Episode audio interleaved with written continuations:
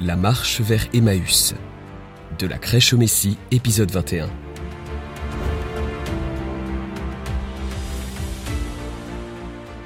L'après-midi du jour de la résurrection, deux disciples se dirigeaient vers Emmaüs, une petite ville située à environ 12 km à l'ouest de Jérusalem.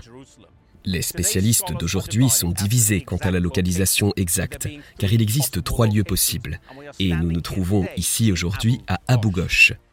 Ces disciples se seraient sans doute rendus à Jérusalem pour la Pâque, mais c'est l'esprit confus et le cœur troublé qu'ils rentrent maintenant chez eux. Ils auraient entendu parler de la mort et de la résurrection de Jésus, mais ils auraient toutefois douté de cela, car il aurait pu s'agir de rumeurs de toute façon.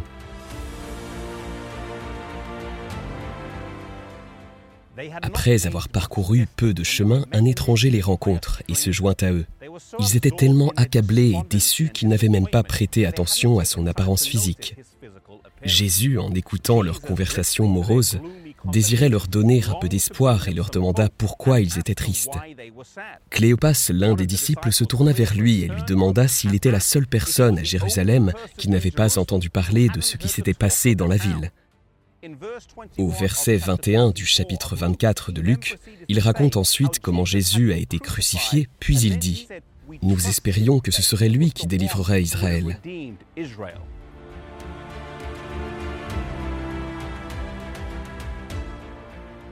Les gens plaçaient beaucoup d'espoir en Jésus, notamment celui de les libérer de la servitude et de l'assujettissement à l'Empire romain.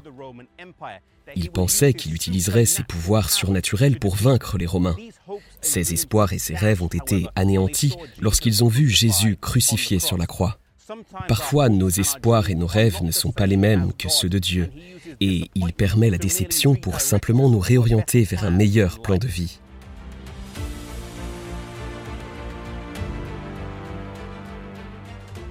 Jésus les écouta encore un peu raconter l'histoire de sa propre mort. Puis, au verset 27, il commença à leur exposer ce que Moïse et tous les prophètes avaient écrit à son sujet. Souvent, on n'entend que ce que l'on veut entendre. Nous ne lisons et ne prêtons attention qu'aux éléments qui nous intéressent. Mais Jésus a montré clairement que le Messie ne venait pas pour établir un royaume terrestre. Il est venu pour servir, démontrer l'amour véritable et donner sa vie en rançon pour le salut de l'humanité.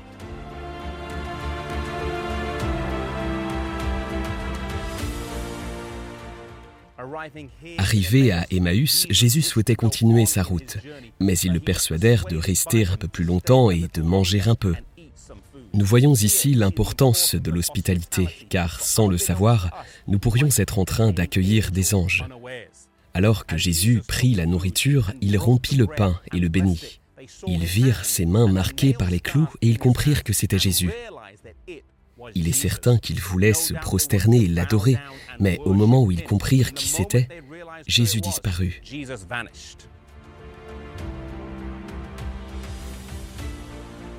Ils rentrent ensuite à Jérusalem avec un témoignage à partager.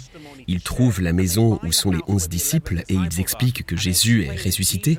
Et au même moment, Jésus apparaît au milieu d'eux et dit ⁇ La paix soit avec vous ⁇ Il tend ses mains et les encourage à le toucher pour qu'ils voient qu'il est réel et qu'il n'est pas un esprit. Ils voient les cicatrices de ses mains pour la première fois et ils savent maintenant que c'est Jésus. Il mange ensuite avec eux et passe du temps à les enseigner, les former et les éduquer.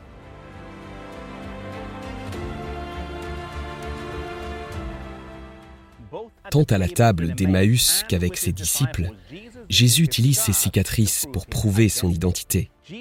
Jésus a un pouvoir surnaturel et n'est pas tenu de garder ses cicatrices, mais il choisit de le faire car il raconte une histoire essentielle sur sa personne. Au ciel, nous continuerons de regarder ces cicatrices car elles racontent l'histoire de son immense amour pour nous, le prix considérable du péché et le sacrifice de Jésus.